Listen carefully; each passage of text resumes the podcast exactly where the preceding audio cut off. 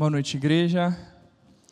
Nosso Deus perfeito, que tudo perfeito em faz em seu tempo, nos coloca hoje um texto bíblico na sequência, então, de que estamos estudando, a respeito da vida eterna, da volta de Cristo, do dia em que nos reencontraremos com Ele.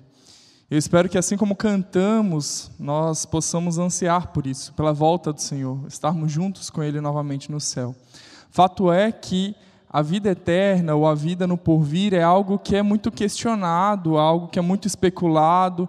Muitas pessoas tentam é, entender ou explicar como seria isso, e até mesmo a gente vê nos filmes, nas séries, nos desenhos, tentativas então, ou até mesmo da mitologia, da cultura, de desenhar o que seria uma imortalidade, ou o que seria uma vida pós-morte.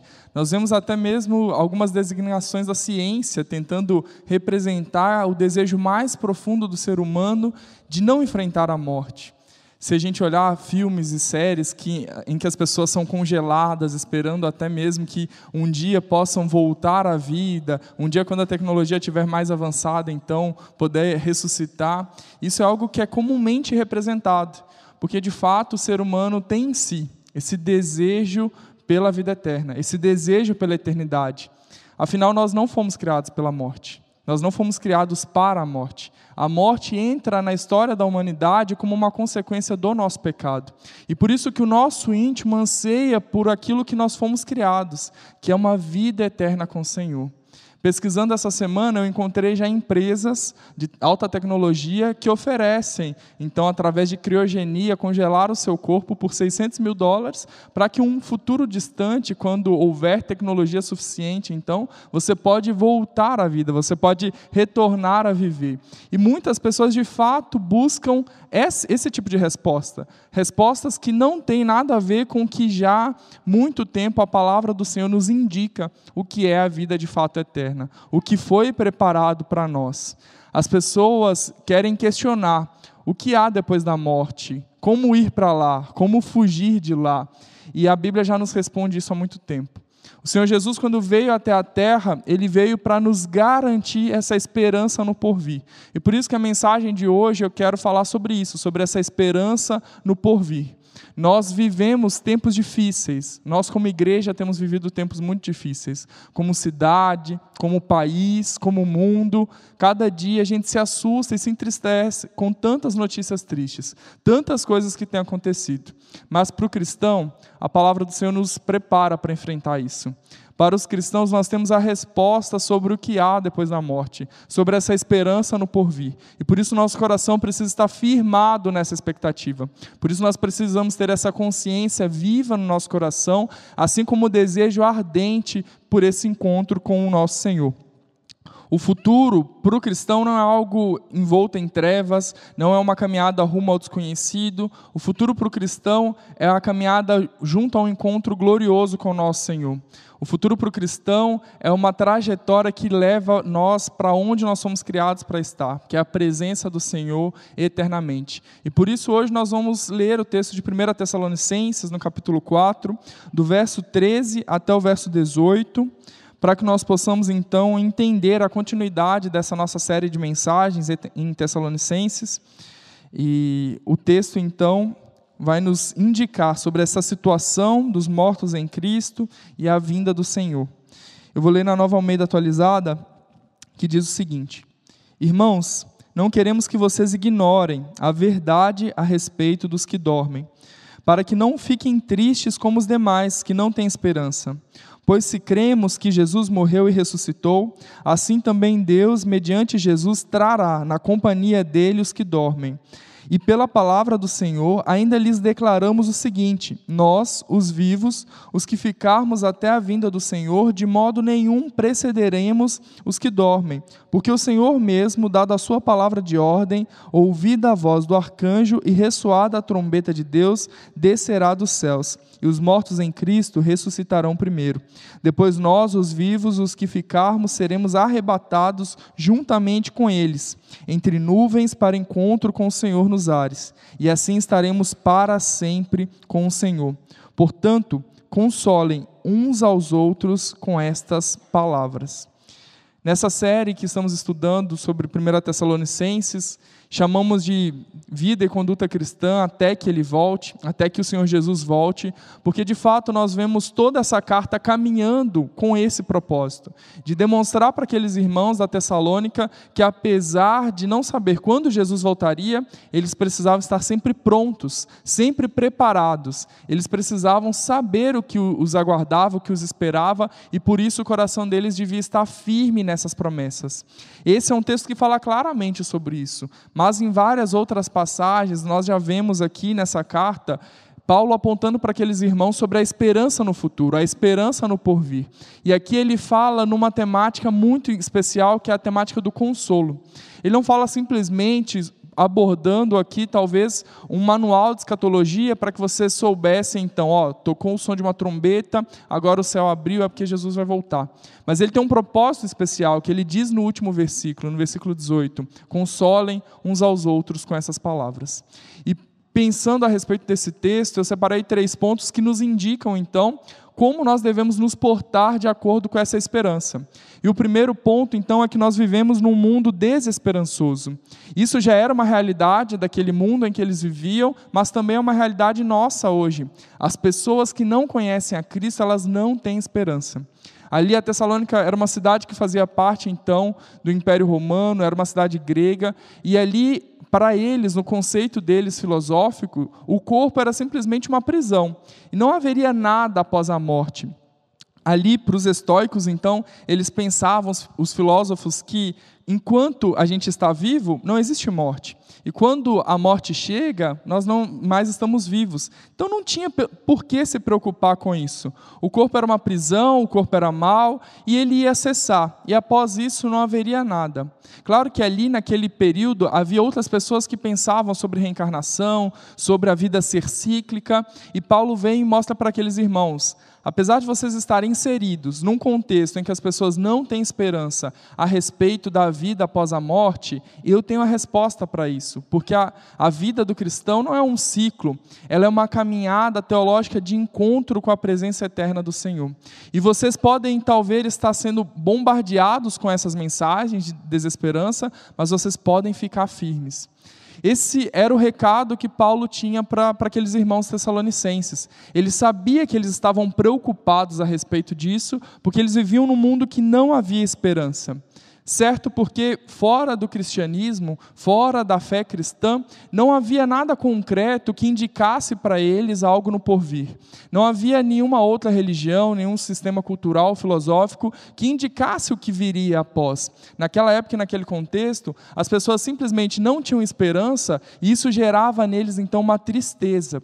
E por isso Paulo fala: Estou escrevendo para que vocês não fiquem tristes, como estes que não têm esperança. Vocês não precisam se portar comportar assim, porque eles ficam tristes porque eles não sabem o que lhes aguarda, eles não sabem o que está preparado para eles, mas vocês não precisam se portar assim aqueles irmãos eles tinham algumas dúvidas. A primeira era a respeito dos que já haviam morrido. Eles pensavam, bom, aqueles que morreram não vão participar, não vão presenciar a volta de Cristo. Esse evento tão glorioso, tão esperado, e eles vão perder este evento. Será que eles vão poder ir para o céu mesmo não participando da volta de Cristo?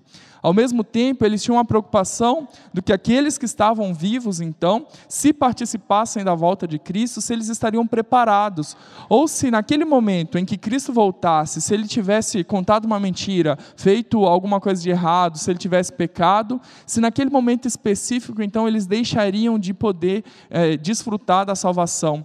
Isso incomodava aqueles irmãos, isso fazia com que eles ficassem, então, atordoados. E aquela igreja da Tessalônica tinha uma expectativa grande que o Senhor logo viria. Eles estavam contando que eles participariam de fato com esse evento, com a segunda volta de Cristo, com a segunda vinda de Cristo.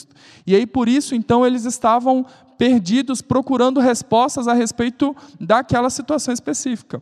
Bom, se Cristo logo voltará, o que, que vai acontecer com os nossos irmãos que morreram? Ou o que vai acontecer com aqueles que vão participar dessa volta de Cristo, mas que ainda não tomaram uma decisão? E isso incomodava o coração deles. E Paulo escreve para eles dizendo o seguinte: Olha, vocês não precisam ficar assim, porque vocês têm uma fé que é diferente. Vocês têm a resposta na palavra de Deus que é diferente disso.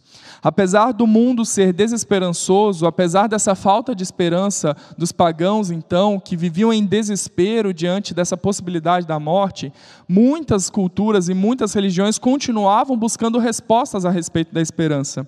Nós vemos então filósofos discutindo a respeito da imortalidade, espíritas falando sobre vida após a morte de uma maneira diferente, como nós acreditamos que a palavra do Senhor nos ensina, outras religiões falando sobre purgatório, como se fosse um lugar de purificação, de uh, punição, mas como se ali fosse uma segunda chance. Mas apesar de todas essas correntes que falam a respeito da vida após morte, nós cristãos nós sabemos que nós recebemos já uma segunda chance. Através do sacrifício de Jesus, através do sangue de Jesus derramado na cruz, nós temos essa esperança, nós recebemos uma chance de viver diferente. E por mais que as pessoas busquem esperança em outras coisas, nós não precisamos, porque a palavra do Senhor nos dá a resposta sobre a nossa esperança. Olhando para o nosso mundo hoje, nós vemos muitas pessoas tristes, desesperadas, porque não têm esperança. O sentimento da perda de alguém, o sentimento do luto, ele é natural. O humano não foi criado para a morte. E nós precisamos lidar com isso. Nós precisamos colocar de fato a nossa vida na presença do Senhor e rogar o consolo do Espírito Santo para que nós possamos enfrentar isso. Mas o que aqueles irmãos viviam era um bombardeio de pessoas que ficavam em contínua desesperança. Pessoas que estavam afogadas em tristeza e nunca se levantavam daquelas situações. Nós cantamos Maranata, vem Senhor Jesus, mas nós cantamos também que em frente nós iremos. Passando pelas dificuldades, passando pelos problemas, passando pelas perdas, pelo luto, ainda assim um cristão deve seguir em frente. Ainda assim um cristão sabe que ele vai continuar rumando para o um encontro com o Senhor e também com os santos que o Senhor já recolheu. Então nós podemos olhar para o mundo em desesperança, lidar naturalmente com os nossos sentimentos, mas saber que para o cristão há uma esperança. Quanta dor, quanto choro, quanta tristeza nos rodeia. Quantas coisas difíceis nós temos passado. Mas o nosso coração precisa se voltar para essa esperança cristã. E esse é o meu segundo ponto. Paulo diz para aqueles irmãos que eles podiam ter a esperança através da ressurreição de Cristo. Ele fala o seguinte: olha, vocês estão preocupados, estão tristes porque alguns já morreram e outros estão vivos e aí não sabem como vai ser esse arrebatamento, mas não fiquem preocupados. Assim como o Senhor Jesus ressuscitou, aqueles que pertencem a Ele, aqueles que creem nele, aqueles que entregaram a sua vida a Ele, também ressuscitarão. Assim como nós temos dúvidas a respeito do futuro, do amanhã, ele falou assim: vocês podem ter essas dúvidas, mas se lembrem, firmem-se nessa esperança, que a ressurreição de Jesus nos dá esse penhor de que nós também ressuscitaremos. Nós receberemos um corpo glorificado, receberemos uma nova vida e uma vida eterna na presença do Senhor.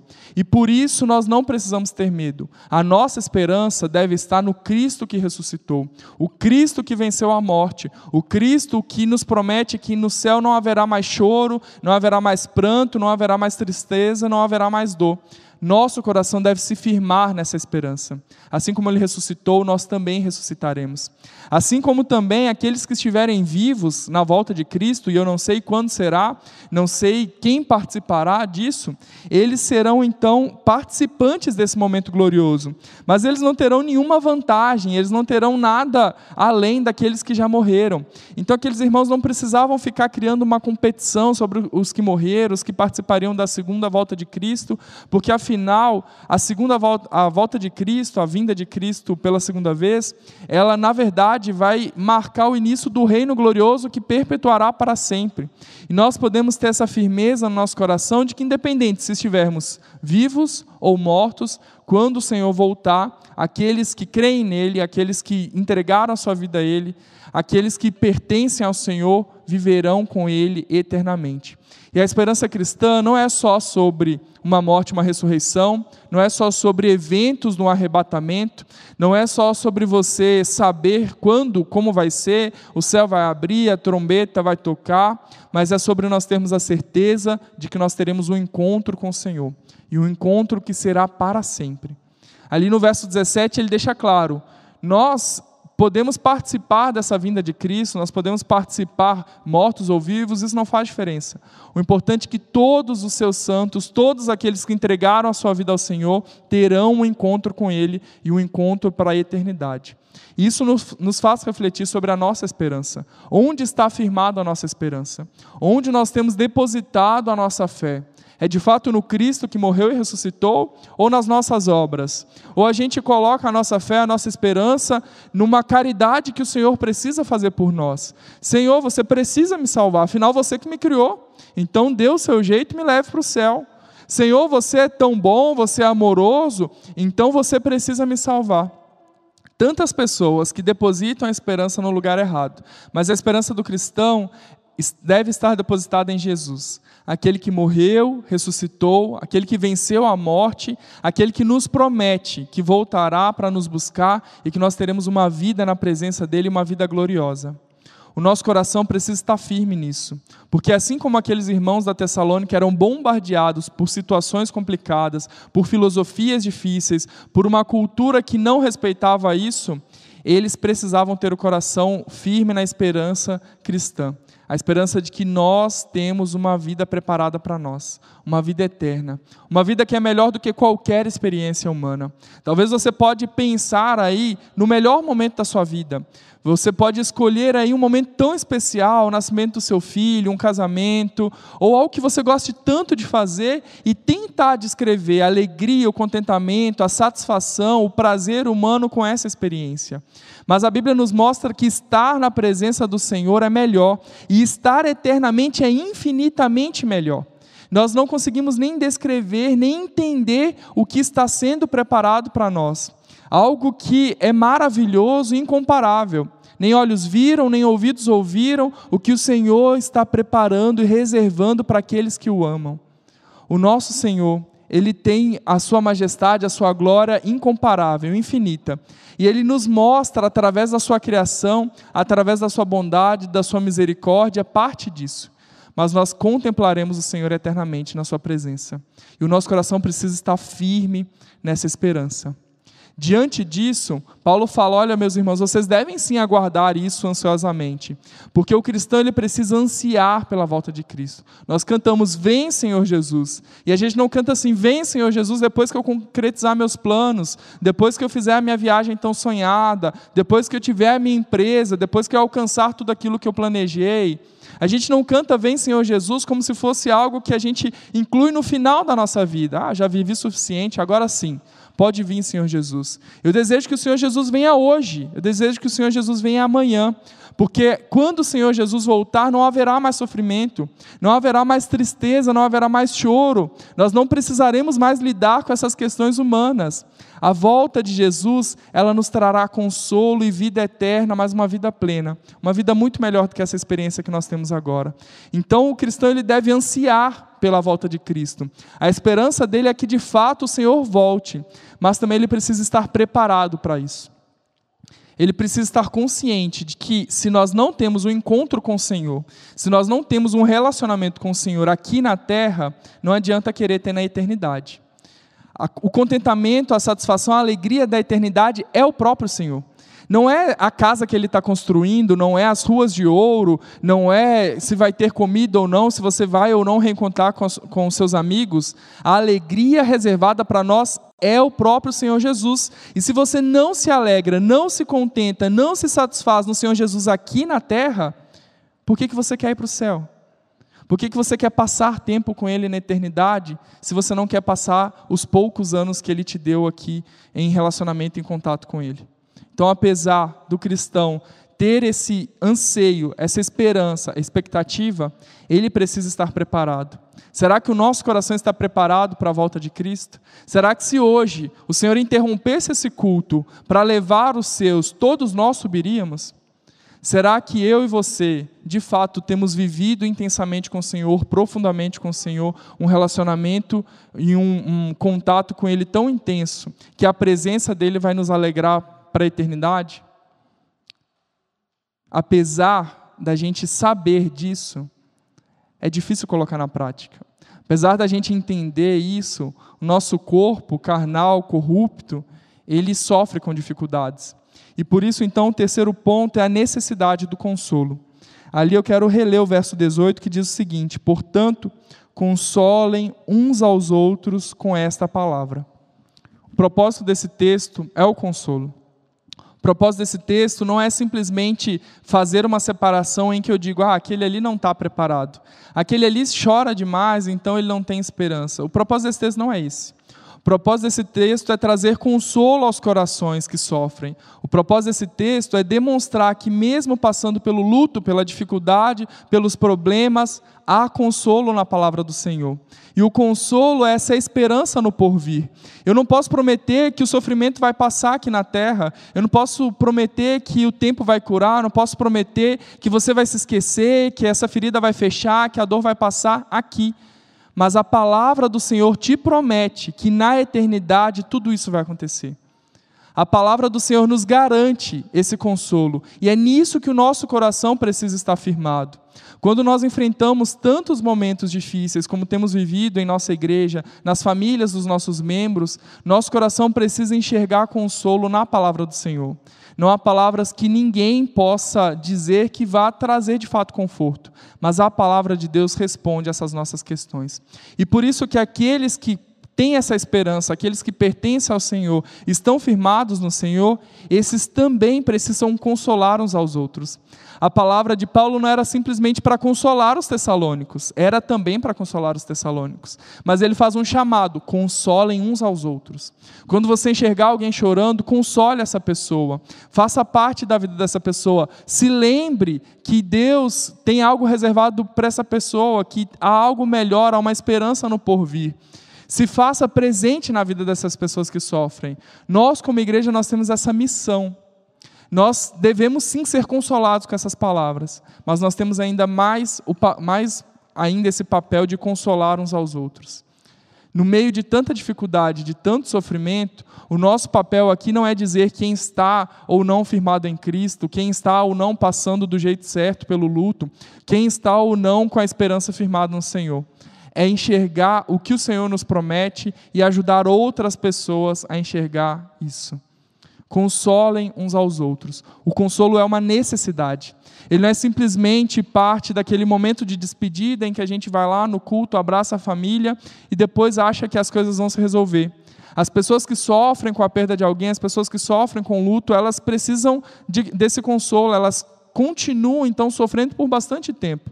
E nós temos essa missão de ajudar, de cuidar, de amparar, de abrigar essas pessoas, como de fato o próprio Jesus nos faz.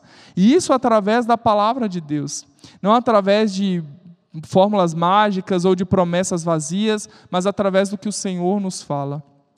Desse texto, tem muitos teólogos que tiram conclusões escatológicas. Ah, quando isso acontecer, então o Senhor voltará. Ah, não, primeiro vão subir, primeiro vão ressuscitar, depois vão subir os que estão vivos. Essa é a ordem, quando vai acontecer? Meus irmãos, eu queria ter essas firmezas para responder a, a vocês. Mas o que o Senhor tem falado ao meu coração, o que o Senhor tem mostrado através do que temos vivido na igreja, é que essas coisas são irrelevantes. Essas coisas são menores, são pormenores do texto. São detalhes que, de fato, a gente não precisa aqui ficar esmiuçando para entender. O mais importante desse texto é entender que a palavra do Senhor nos consola. Diante de um mundo sem esperança, diante de um mundo que se perde em tristeza, diante de um mundo que não sabe o que está reservado para eles após a morte, nós temos essa resposta. Nós temos essa esperança no Senhor. Nós sabemos que através da ressurreição de Jesus, nós cremos que também seremos ressuscitados. Que o Senhor nos trará então uma vida nova, um corpo glorificado e eternamente estaremos na presença do Senhor através do que o Senhor fez por nós, nós sabemos que se estivermos vivos ou mortos, não importa, nós nos encontraremos com o Senhor e encontraremos para sempre, dia e noite na presença do Senhor, sentindo a alegria e a emoção de saber que aquele que nos criou, que nos amou, que se entregou por nós, nós teremos esse privilégio de estar junto com Ele. E isso deve nos consolar. Mas acima de tudo, enxergue as pessoas ao seu redor que precisam de consolo. Enxergue as pessoas que estão sofrendo com a perda, com as despedidas. Enxergue na nossa cidade, no nosso país, tanta dor, tanto sofrimento. E saiba que há resposta para essa dor, há resposta para esse sofrimento. Talvez então, quando pensamos a respeito da morte, quando nos deparamos com a morte, somos obrigados a refletir a respeito disso, o nosso coração tem muitas incertezas. Afinal, a morte é a única certeza que nós não temos clareza sobre como será, quando será. Mas acima disso, nós temos uma certeza de que aqueles que vivem com o Senhor encontrarão com Ele e viverão eternamente. Seu coração tem essa certeza? Você vive ansiando a volta de Cristo? Se vivo, se morto, não importa, você enfrenta situações, passa pelos problemas, confiando de que o Senhor tem algo muito melhor reservado? Afinal, aqui na terra a gente desfruta de muitas coisas boas, mas o que o Senhor tem preparado para nós, essa vida eterna, é muito melhor do que a ciência, os filmes ou as séries podem nos mostrar ou podem nos prometer. É a alegria constante e plena de estarmos de novo junto com o nosso Senhor, num relacionamento pleno e completo. Nós precisamos ter essa certeza no nosso coração. Nós precisamos andar firmes com essa esperança. Afinal, o Senhor voltará e voltará em breve. O Senhor, ele não vai demorar a voltar. Não sei quando, não sei se daqui a muitos anos, mas eu sei que para nós a vida é breve. E se o Senhor não voltar enquanto estivermos vivos, de fato nós enfrentaremos a morte. A única maneira de não enfrentarmos a morte é o Senhor voltando antes. Então, de alguma forma, nós precisamos estar preparados. O nosso coração precisa estar preparado. Quero que você abaixe sua cabeça nesse momento Feche seus olhos e reflita de fato aonde está firmada a sua esperança. Se você tem caminhado com o Senhor, com essa segurança de que, independente dos problemas, das dificuldades, do luto, da perda, há uma esperança em Cristo Jesus. Há uma esperança através da Sua ressurreição. Há uma esperança através da vida eterna que Ele tem reservado para nós. E se você ainda não tomou uma decisão por Cristo, não perca tempo. Se você ainda não decidiu caminhar com Cristo, entregar a sua vida completamente ao Senhor, não perca tempo, porque talvez você não terá tempo. Se você ainda não firmou a sua esperança diante de um mundo catastrófico e desastroso no Senhor, hoje é uma oportunidade. Senhor Jesus, nós rogamos, Pai, pelo teu consolo. Nós oramos pelas famílias da nossa igreja. Nós sofremos tanto nos últimos anos, nos últimos meses, com despedidas repentinas, com mortes que nós não compreendemos. E nós clamamos, Pai, que o Senhor console esses corações. Nós oramos por todas essas famílias, todas essas pessoas que estão enfrentando isso. E nós sabemos que não há palavras, Pai, nossas, humanas, que vão resolver.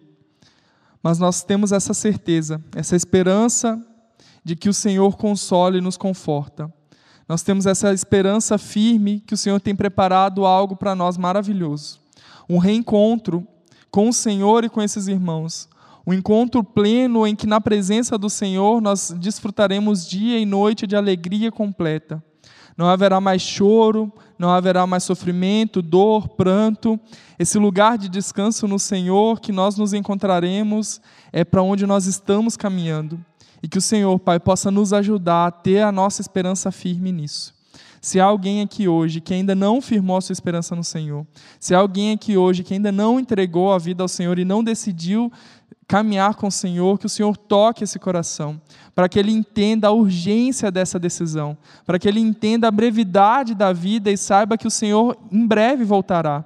E se o Senhor não voltará logo, nós ainda assim teremos que passar pela experiência da morte, que não é fácil, nosso coração não foi preparado para isso, nós temos esse anseio interno pela eternidade, porque o Senhor nos criou para isso, mas só haverá vida eterna com o Senhor não há outro caminho a não ser a fé em Ti. Não há outra esperança a não ser o Senhor. Por isso eu peço, Pai, nos console com a Tua palavra, nos console com o Teu Santo Espírito e nos ajuda a ser uma igreja de consolo nos ajuda a olhar uns pelos outros e fazer o que o Senhor fazia, enxergar a necessidade, ser misericordioso, bondoso, acolhedor. E por isso nós oramos pelas famílias que têm lutado contra o luto, têm lutado com esses sofrimentos. Nós sabemos, Pai, que eles precisam do Senhor e nós podemos ajudar o Senhor nessa caminhada. Que nós possamos consolar uns aos outros com essa palavra, assim como a tua palavra consola o nosso coração. E assim nós oramos em nome de Jesus. Amém.